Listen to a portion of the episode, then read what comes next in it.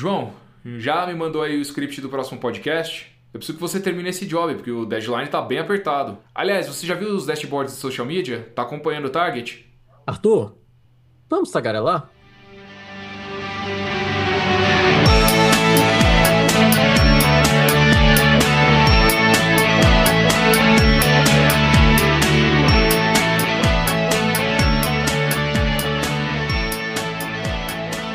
Eu sou Arthur Dias.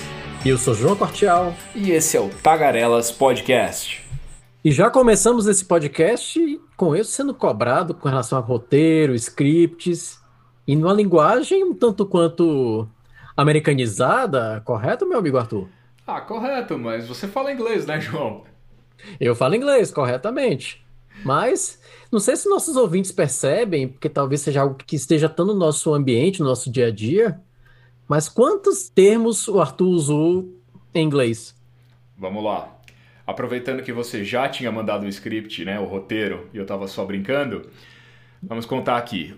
Um, dois, três, quatro, cinco, seis, sete termos em inglês em uma frase curta. Pois é, uma introdução de poucos segundos. Exatamente.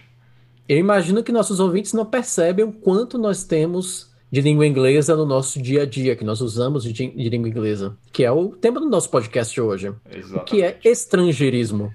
Exatamente, os estrangeirismos. Eu vou aproveitar minha credencial de tradutor, dar uma carteiradazinha de leve e explicar aqui, fazer a versão para leigos. O estrangeirismo nada mais é do que usar uma palavra, uma expressão, uma construção que venha de algum outro idioma no seu. Ou seja, pegar uma palavra de uma língua estrangeira, como o nome já sugere, e usar no seu idioma nativo. Obviamente, para, para nós fica muito mais claro quando usamos o inglês.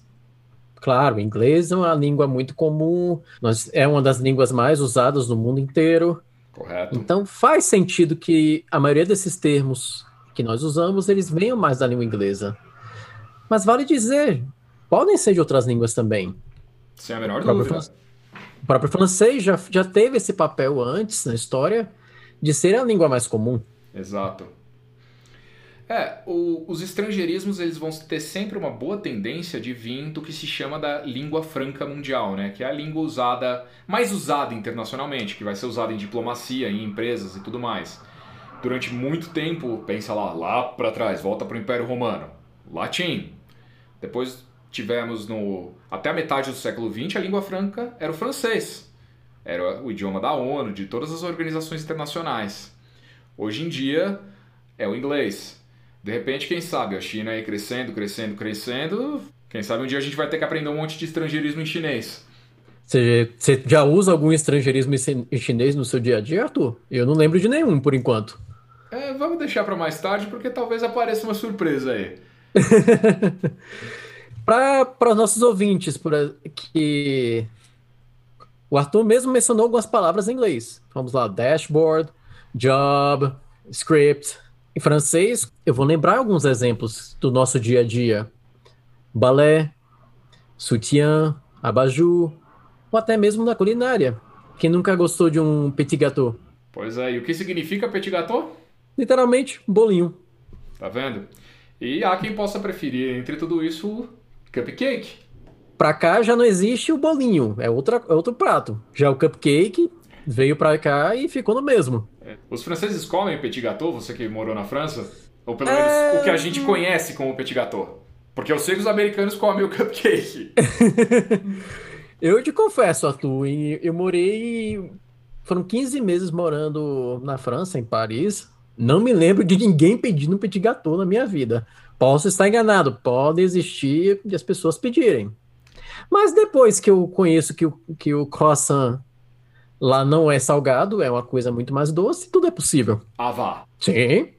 Não, não existe croissant de presunto e queijo, meu chefe. Ah, Isso é um crime. Eu não sabia dessa. Então, não, Nanina, não. Então, se, se, um francês vier aqui me visitar eu levar ele para comer um croissant de presunto e queijo, um croissant de calabresa ou de catupiry, vai, vai dar ruim? Acho que não vai ser tão ruim quanto você levar um italiano para comer uma pizza, sei lá, com ovo, uma portuguesa ou frango catupiry. Ah, não. Quer, ma quer matar um italiano, leva para comer uma pizza com abacaxi. Correto. Olha aí um estrangeirismo. Pizza. Pizza é uma palavra Sim. que vem do italiano. A culinária tá cheia de estrangeirismos. É uma das áreas eu acho que mais tem, porque é uma coisa muito cultural, vem do país, vem com o povo quando eles se deslocam, vem com Exato. as migrações, vem naturalmente. As línguas que nós falamos hoje em dia, obviamente, são o que chamamos de línguas vivas, ou seja, língua que, línguas que têm falantes vivos e que mudam todos os dias. Então, vem alguém morar no Brasil, de outro país e traz sua comida, a comida vai ficar com um nome ou original ou parecido, muito provavelmente. Até porque é difícil de você traduzir nome de comida e é um nome próprio. Exatamente. Então, batizaram aquele prato daquela, daquela maneira, exceto que não seja, sei lá, um refogado de carne ao molho pardo. Aí sim, você tem como traduzir. Mas como é que você vai traduzir o petit gâteau, cupcake, ratatouille? Mas voltando ao nosso assunto de estrangeirismos. Arthur, quais seriam os tipos de estrangeirismos que podem existir? Vamos começar pelo fato de que o estrangeirismo é o que é chamado de empréstimo na linguística, que é quando você toma uma palavra de outro idioma, como a gente já definiu no começo. Aí a gente vai ter algumas diferenças entre esses empréstimos. O caso que a gente tem em várias questões da culinária, como pizza, por exemplo, é o que se chama de um empréstimo puro. Ele não sofre uma alteração ele pode sofrer alguma alteração pequena de pronúncia, mas ele é escrito da mesma forma, original, busca-se uma pronúncia parecida, ele não sofre grandes alterações. Eu consigo lembrar de alguns exemplos. Mouse, shopping center. Será que hot dog seria um estilo de, de empréstimo puro? Porque a gente, nós mudamos um pouco a pronúncia. Eu ainda acho que é um empréstimo puro, pelo que a linguística vai classificar. Vai ser, mesmo a gente falando hot dog, que a gente tem esse costume né, de pegar as palavras do inglês e colocar uma vogal no final, né? Hot dog. Eu ainda consideraria um empréstimo puro. O que a gente vai, já vai ter que é um empréstimo que não é tão puro? O hambúrguer. Porque além uhum. da mudança na pronúncia, a gente tem um aportuguesamento da grafia. Ou seja, a gente traz a grafia mais para perto do português. A palavra ganha um acento. Em vez de ter G-E-R, tem G-U-E-R. Isso já é um empréstimo que já sofre algumas modificações quando entra no vocabulário do português. Porque seria muito estranho nós falarmos hambúrguer, ninguém ia entender, fica muito, é. muito feio. E também ficaria estranho falar hambúrguer. Hamburger. Né? Hamburger. Vai, nenhum dos dois funciona. Acaba saindo que fica um pouco mais natural no idioma. Então, e aí a gente tem com outros casos de empréstimos em que a gente tem mudanças fortes de pronúncia, a gente vê muito com o pessoal de TI. No TI, a gente tem, por exemplo, o SQL, que é a linguagem de banco de dados. Em português é muito comum a gente falar SQL, mas em inglês eles pronunciam a sigla de uma vez só, SQL. Outras de, de TI mesmo, ainda falando de banco de dados, eles têm as queries, consultas. Aqui a gente fala de queries, é como se pronuncia no Brasil, virou a nossa pronúncia. Então a gente tem esses exemplos, os roles, que são os, as funções de acessos, roles, é como a mensagem é transmitida aqui. Funciona. Talvez a TI seja o, o exemplo mais claro de quantas palavras eles emprestam do inglês. Sim. Você acabou de falar algumas, nós falamos, por exemplo, de mouse, desktop, notebook. Até outros que a gente tem, né? O salvar, deletar. São vários exemplos. E mesmo se a gente pensar na, nas siglas, né? Voltando na questão de siglas.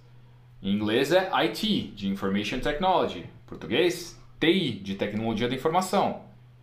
Mas aí pelo menos nós traduzimos, nós conseguimos fazer a tradução dela. Sem dúvida, mas tem caso que a gente não traduz. Não Correto. Tem? E aí, vou fugir um pouco da TI, e acho que o caso mais emblemático seria a AIDS. Perfeito.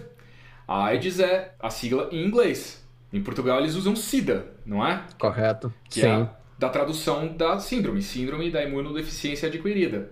Mas no português brasileiro ficou AIDS. E depois de anos e anos disso, ninguém vai conseguir mudar. Até porque ninguém no Brasil vai entender o que é SIDA. Exatamente. Convenhamos.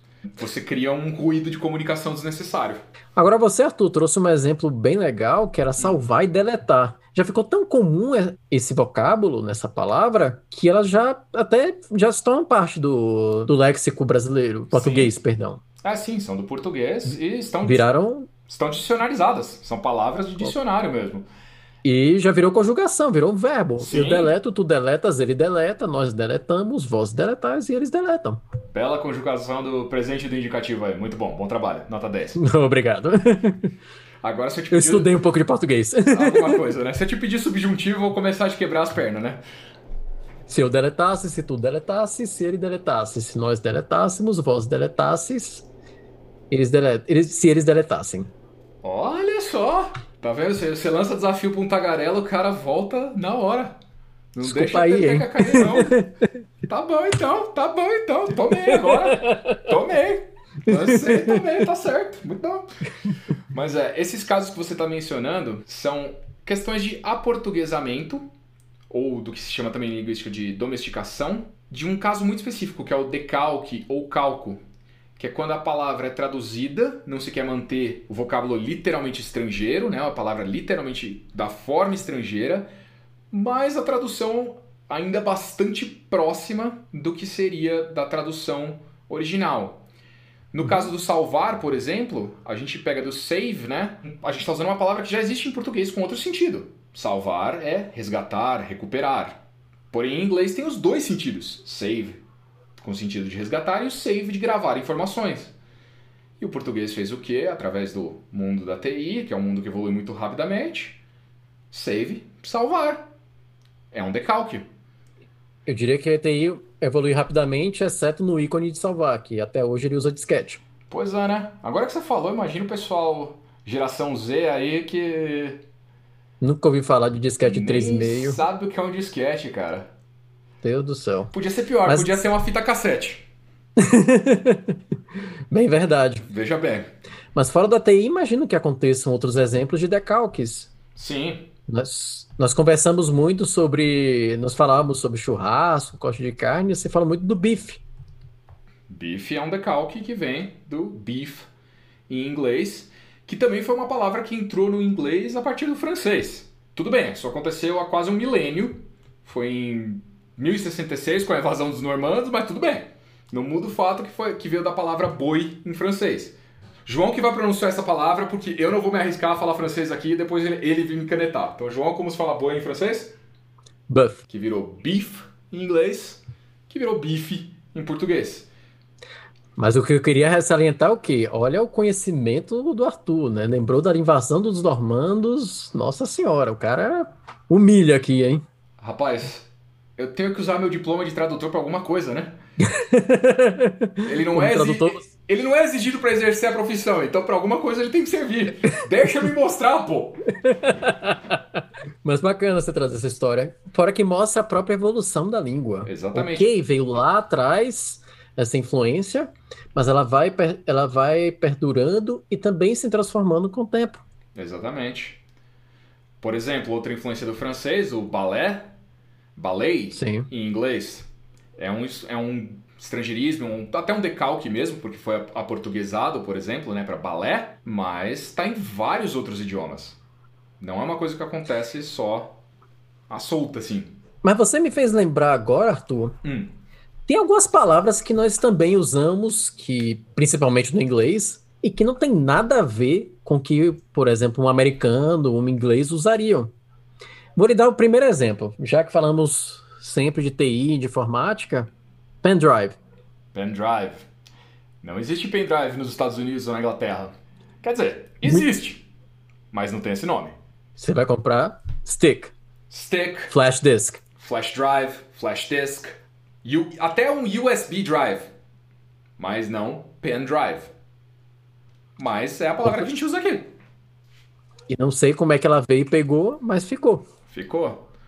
Outra. Até porque Hum, você conhece, vamos traduzir pendrive. drive em caneta. Pois é. Tudo bem, dá a ideia de que é algo portátil, que tá na bolsa e tudo mais, mas eu não consegui ir além disso. É, e você também já colocou o drive em caneta, ainda manteve o Ó, tá anglicanismo vendo? aí. Tá vendo? Anglicanismo não, anglicismo. Ou foi de anglicismo com a igreja que tem lá na Inglaterra. Outro exemplo bastante claro, que é o que a gente chama aqui de outdoor, as propagandas ao ar livre. Nos Estados Unidos não existe outdoor, existe billboard. Até porque a pronúncia outdoor Não, também não pega. Mas- Não vamos entrar nesse mérito, tá? Mas esse eu tenho uma explicação um pouco melhor de como ele chegou. Eu não sei se é de fato, mas eu tenho pelo- é pelo menos uma teoria. Porque o billboard é o que se chama em inglês de um tipo de outdoor advertising, ou seja, propaganda externa. Uhum. Então, no Brasil ficou meio que a parte pelo todo. Ou todo representando uma parte. O, out, o billboard é um tipo de outdoor, mas aqui nós chamamos tudo de outdoor. Todos os billboards, todas as propagandas externas é tudo outdoor. E todo mundo, até qualquer anúncio, você vai comprar um outdoor. Exatamente. Ou melhor, outdoor. Vamos, Outdoor. Fala português direito, rapaz. vamos falar português direito. É. Mas, caros ouvintes, por que que isso acontece? Por que nós usamos tanto palavras de outro idioma na nossa língua, no nosso dia a dia? Eu diria que a primeira razão seria por não existir de fato uma palavra para definir aquele objeto, aquele conceito. É algo às vezes muito novo que foi batizado daquela forma, ou se expandiu dessa forma, e ela já veio com esse nome. O próprio exemplo de AIDS foi muito claro nesse sentido. Ok, alguns países usam SIDA, como o próprio Arthur mencionou, de Portugal, mas do jeito que ela foi propagada, ela já entrou aqui no Brasil com, enquanto AIDS, e assim ficou. Pois é. Conceitos novos realmente são uma das coisas que mais trazem estrangeirismos.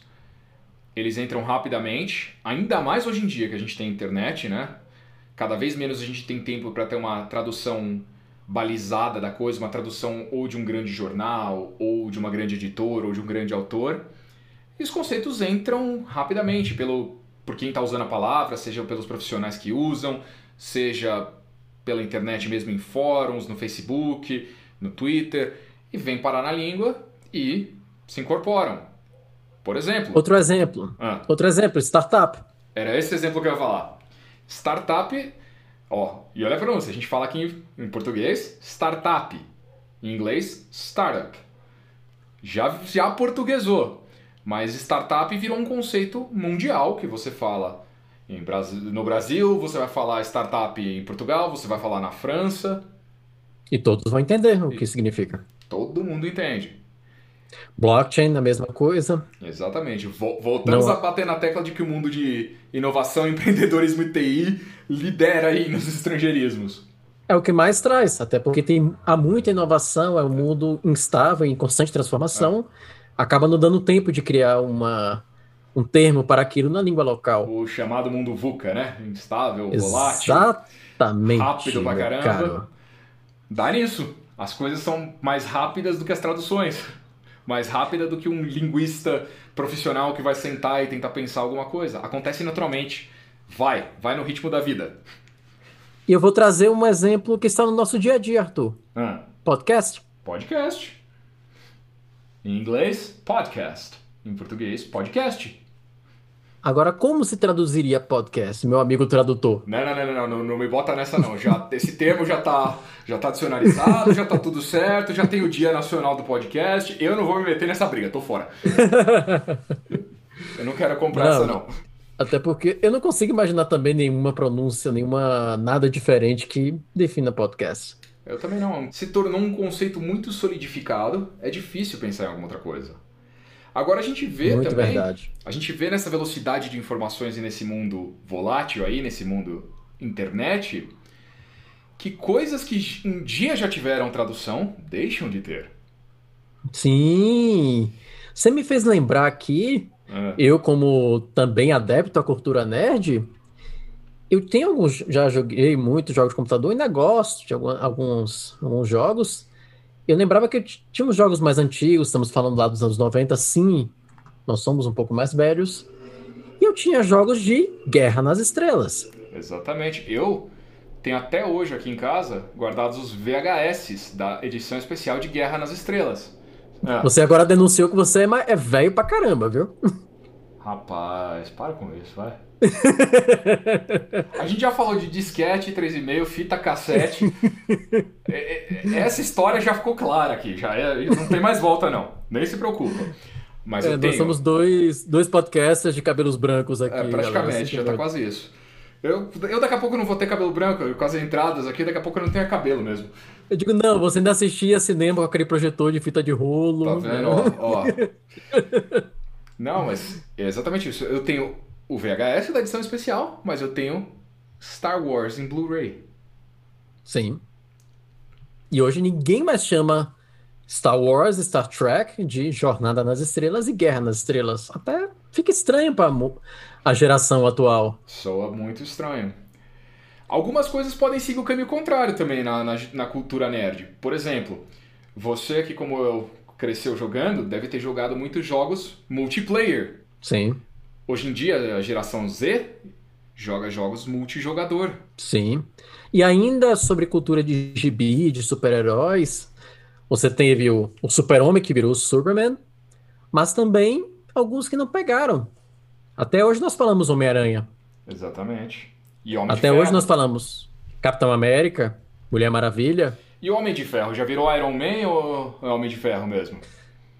É, os filmes ainda foram Homem de Ferro. É. E o Batman? O Batman é. já não era traduzido e continua não sendo.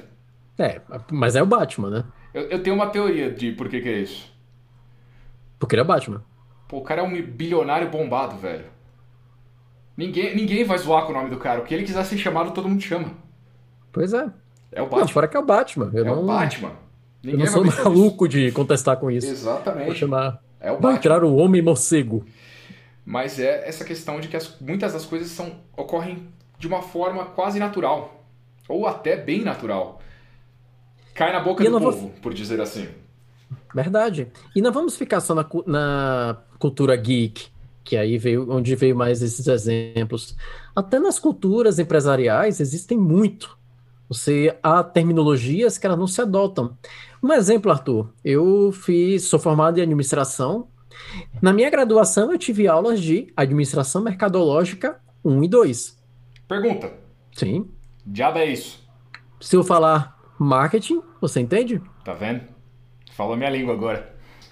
Traduziu. Pois é. Traduziu português com uma palavra em inglês. Pois é, certas, certos elementos, até se você olhar na parte na comunidade científica, ele até pode existir a tradução, mas nas né, empresas, no próprio mercado, dificilmente eles vão usar uma versão muito traduzida, eles vão preferir a versão em inglês, ou a versão em francês, de onde ele foi criado. O marketing talvez seja o exemplo assim mais claro é. de todos. E o pessoal da área do marketing é um pessoal que adora uns estrangeirismos. Vai, a gente tem que. Ah, adora. A gente tem que combinar que isso é um fato. Metade dos que eu falei lá de propósito na introdução vem do marketing. Sim, e eu sou. Eu faço parte dessa galera, então eu tá sei quanto eu uso. Job, deadline. Target, target, market share. Market share, isso é o mais. É muito comum. Você pode até falar de o que? Percentual de mercado, você pode falar de sua participação de mercado. Sim. Mas 99% vai falar market share. E aí entra como uma questão de cultura de certos grupos ou certos grupos profissionais, porque você vê profissionais de finanças falando de participação de mercado e profissionais de Sim. marketing falando de market share. E os dois estão falando da mesma coisa. E vale dizer, Arthur, algumas vezes não é só da categoria de trabalho, como por exemplo falamos do público de marketing ou de social media, né, publicitários, mas podem também determinadas empresas, determinadas organizações, elas podem também trazer esses, essas palavras, esses termos, impregnar na cultura. Ah, sim. Em alguns lugares você pode falar, não sei, o seu prazo, a sua atividade, pode ser. Sim. Consideramos que é normal, é mais, ainda mais aceitável.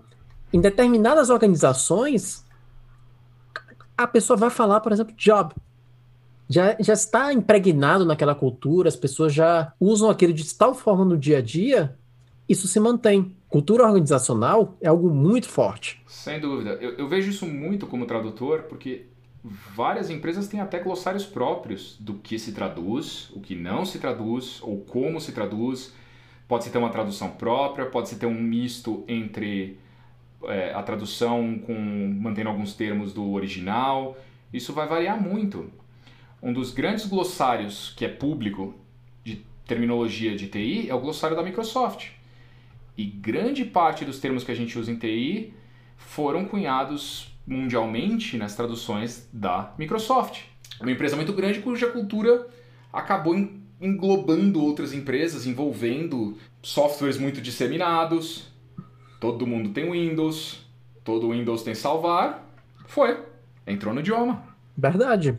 Nós, quando estudamos muito sobre cultura organizacional, que é até um ramo de administração conjugado com antropologia, matéria inclusive que eu gostei muito, você fala muito de, do que? Dos ritos, é, dos hábitos, do que se deve fazer, o que não se deve fazer, mas nós menosprezamos esta parte linguística, essa parte dos termos que são utilizados, das definições que são adotadas, que muitas vezes eles vão preferir trazer um termo de uma língua estrangeira. Vira uma questão até de jargão. Pode ser tanto o jargão da área até o jargão mais restrito da, da própria empresa. O jargão, o jargão nada mais é do que uma palavra que tem como fim, de certa forma, criar uma exclusão mesmo. Ou seja, é para identificar um grupo. Você está falando dentro do seu grupo com pessoas que entendem aquele idioma. Você está mirando num público-alvo específico. Você tem toda a razão. Agora, Arthur, você que é o cara mais manjado dos Estados Unidos do que eu, será que lá não existe estrangeirismo? Ô, oh, rapaz, mas é lógico que existe. Com certeza que existe. Como a gente, a gente já mencionou alguns aqui, tá? Não é exclusividade de Brasil usar estrangeirismo, não é exclusividade do português, nem do espanhol, nem do francês, nem do italiano, nem de nenhum outro idioma. É isso. Eu me lembro de alguns, por exemplo, eu sei que balé vem da língua francesa, uh, bureau, que é de bu é, bureau. Esse alguns, pelo fato de eu ter de eu conhecer o francês, até me veio mais à cabeça. Você agora comentou também do, do beef, não foi? Beef, que também veio do, do francês, como eu falei, a, lá para trás, mas mesmo assim Pode ter sido há mil anos. Ainda foi um estrangeirismo algum dia. Certo. O que mais, assim, para americano? Ah, vamos continuar na comida. Vamos falar do hambúrguer. A palavra Sim. é original do alemão, mas chegou uhum. no inglês como um estrangeirismo também. Seguindo ainda na comida, lembra que você me perguntou de estrangeirismo do chinês? Sim. Pois é. O famoso ketchup no Brasil, que é um estrangeirismo vindo do inglês, e ketchup nos Estados Unidos, né, e outros países de língua inglesa, na verdade veio de um molho eh, chinês, que eu não sei como se pronuncia em chinês, que é. Uma pronúncia Nossa. parecida, deve ser, imagino, que na verdade não era nem um molho à base de tomate, era um molho à base de peixe. Nos povos de língua inglesa, o, povo, o, o, o termo começou a se referir, na verdade, primeiro a qualquer molho Inclusive molho de nozes, de cogumelo, do champignon, de qualquer outra coisa, na verdade. Vários tipos de molho. Ketchup era molho. E com o tempo, no final do século XIX, que ele foi começando a se tornar exclusivamente usado como molho de tomate, isso aconteceu nos Estados Unidos só. Caramba, que, cara. Pois é, olha a viagem que uma palavra teve da China, um tipo de molho de peixe na China, para qualquer tipo de molho países anglófonos para um molho exclusivamente de tomate. Não conhecia essa história, cara. Pois é. Não conhecia mesmo. E fiquei surpreso agora. Quer Outro. dizer que ketchup vem da é, China, né? Vem da China. Outro exemplo que eu posso te dar. Você, gamer, cultura hum. geek, cultura nerd, vamos lá. Assassin's Creed. Adoro essa série. Eu sei que você ama essa série. Assassin vem de uma palavra árabe, Hashashin, então, o inglês também é cheio de estrangeirismos. Talvez o inglês não esteja mais absorvendo tantos estrangeirismos agora, eu não sei. Não é minha área de estudo na linguística, mas é, é uma possibilidade pelo, pelo inglês ser atualmente a língua franca e a língua em que boa parte do conteúdo de inovação tecnológico científica é criado. Então, talvez o inglês atualmente receba menos termos estrangeiros, um número menor. Mas não foi sempre assim. Eu tô aqui de boquiaberto com ketchup e assassin, cara. Sendo muito sincero. Tá vendo? Hambúrguer eu já imaginava por causa da cidade de Hamburgo, na Alemanha. Mas ketchup. É, nossa. rapaz. Pra galera, essa é minha cultura. Pois é. E até muitas palavras que a gente usa aqui no Brasil vindas do japonês, Brasil com uma grande população nipônica, né? Como sushi, anime, karaokê. Todas essas palavras existem no inglês também. Sushi, anime, karaoke, todas vieram do japonês, são estrangeirismos. Tem um conceito muito particular por trás, algo muito cultural, permaneceram. É um caso de culinária e de duas questões bastante culturais. E você, na sua experiência na Europa, Portugal, França, tem algum exemplo aí de estrangeirismos de lá que sejam diferentes daqui? Eu sei que francês tem fama de não gostar de americano, que não tem verdade alguma. Eu conheço a fama, eu vou confiar na sua palavra. Não, eu nunca vi um povo comendo mais McDonald's e, e Burger King. Perfeito. Mas existem sim estrangeirismo na França, inclusive do inglês. Qual? Weekend. De weekend? Fim de semana? Exatamente. Ninguém. Não, nunca ouvi falar um francês dizendo algo relacionado a fim de semana ou fin de semana. Weekend. Ok, tem uma pronúncia um pouco diferenciada, até porque ela se adapta um pouco à língua francesa e é separado, né? Como se fosse fim de semana, né? Week, traço, and. Ah, eles escrevem com hífen ainda? É, meu ah, caro. Mas, olha só. Então esqueça esse estereótipo de francês não tem nada com inglês. Tem sim. Você me perguntou de Portugal. Sim. Portugal, é verdade, tem bem menos estrangeirismos do que o Brasil. Mas o primeiro dia que eu me lembro do primeiro dia que eu cheguei em Portugal, que Hum. perguntavam que de sobre frio, por exemplo, e um amigo Tuga me perguntou: "Ah, eu quero ver o dia que vais usar camisola e t-shirt". Shirt. Sim, Com pronúncia lusa ainda. um pouco lusa, vamos dizer. não é? Olha só. Não é, não é t-shirt, seria t-shirt. Olha só. Eu não conhecia essa não. Não é uma exclusividade brasileira. Não. Eles sempre vão existir também nos outros países. Nós vivemos num mundo global, as línguas também existem muitas intera interações entre elas, e aí não falamos só de conceitos, mas também produtos, é, itens do dia a dia, como nós falamos de fim de semana, de camisa, Exatamente. também vem no exterior. Não, e vamos combinar, né? Você falou, vivemos em um mundo global. Pensa comigo. Se há quase mil anos a gente via já ocorrências de interferência de um idioma no outro, em uma época que para você viajar de um país para o outro era meses e meses com uma baixa possibilidade de você chegar vivo, imagina hoje que você se comunica com qualquer um de qualquer lugar do mundo a qualquer hora. Verdade. Ainda mais no mundo instável, volátil que nós estamos. Exatamente, volta pro VUCA. A tendência é cada vez mais nós termos, usarmos e incorporarmos itens da estrangeiros. Agora você me fez lembrar, você me perguntou tanto, Arthur, de Hum. experiências na Europa, você me fez lembrar uma história muito legal. Eu, quando eu cheguei logo no para cursar meus estudos lá na França, meu grupo, meu grupo só tinha franceses, eles perguntando meu endereço de e-mail. e Na época eu tinha endereço do Yahoo. Agora eu vou falar em português brasileiro mesmo. E eles falavam, ah, perguntou, qual era o seu endereço? João, bababá, arrobas, Yahoo. Falei dessa forma. Perfeito. O pessoal cai na risada. Como assim? Eu fiquei nessa, com a mesma cara que você está agora sem entender, eu fiquei. Mas eu falei algo estranho, algo bizarro. Aí, pessoal, aqui a gente fala Yahoo. Yahoo. Sim. Eles pulam o H. O H não existe. É. Ok, tá bom. E eu, vou- eu virei, eu virei motivo de piada um semestre inteiro porque eu não falava Yahoo. Essas questões de localização, né, de domesticação da pronúncia são muito engraçadas. Pois é, e, pra, e aí tem mais. Ah. Não acaba aí. Eu imaginei o quê? Eu digo não. Então eles vão traduzir, vão tentar falar na sua pronúncia tudo quanto é marca, tudo quanto é produto. Por Mas- exemplo, McDonald's, ok. Faz sentido. Vai eu fazer um trabalho na época, Hum, e aí tinha. Existia a marca de GPS, que era a Garmin. certo? Eu achava o quê? Eu digo, não, eles também vão traduzir.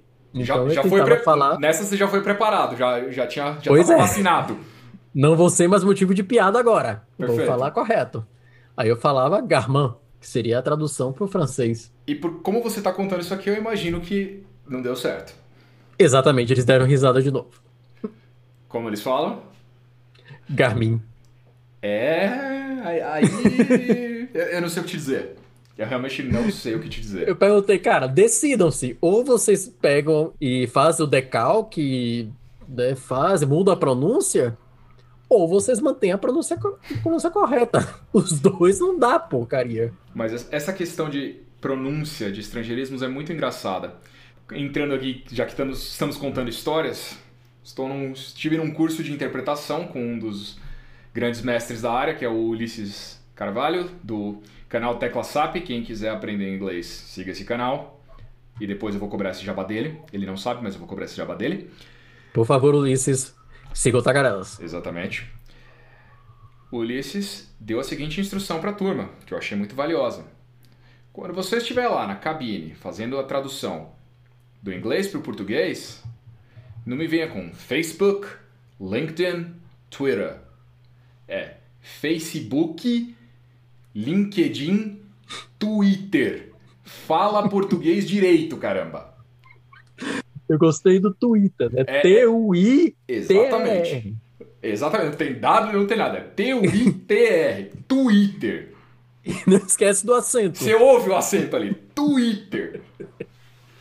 E a bem da verdade é isso mesmo. É como todo mundo fala aqui no Brasil. Eu o que, que eu tô fazendo lá como intérprete na cabine? Eu tô tentando facilitar para todo mundo entender. Vou falar a pronúncia certinha americana? Não, vou falar como todo mundo fala. Tá certo. Eu imagino, eu imagino você ter- tendo um trabalho junto ao Twitter, de fato. E aí eu Eles- apresentar, eu bem-vindo aqui à conferência do Twitter. Mas é, eles mesmos falam assim, o pessoal que trabalha no Twitter no Brasil não fala tão forçado quanto a gente brincou agora, mas não fala Twitter. Eles falam Twitter. Facebook. Não Facebook. Fica num meio termo, não é tão forçado, tão escrachado, mas eles falam uma versão mais aportuguesada também, não tem como. É o que, de novo, é o que cai na boca do povo que acaba ficando. É, pode acontecer ao contrário. Vem alguém lá dos Estados Unidos, da, da matriz, a pessoa vai falar Facebook, aí o outro corrigiu. Não, fale direito, é Facebook. Rapaz, vai saber, né? Nunca se sabe. Vai depender aí da ousadia do, do ser humano que tá recebendo o estrangeiro aqui. Ousadia ou falta de, no... ou falta de noção? Eu acho. Eu não sei, às Não vezes, tenho ideia. às vezes os dois se confundem. Mas, meus caros ouvintes, claro que estamos fazendo aqui algumas brincadeiras, mas também, convenhamos, o excesso de estrangeirismo também faz mal. Bom, tem aquela, aquele velho ditado de que tudo em excesso faz mal, né? Exato. Não haveria de ser diferente. O problema de você ter um excesso de estrangeirismo é literalmente você causar problema de comunicação.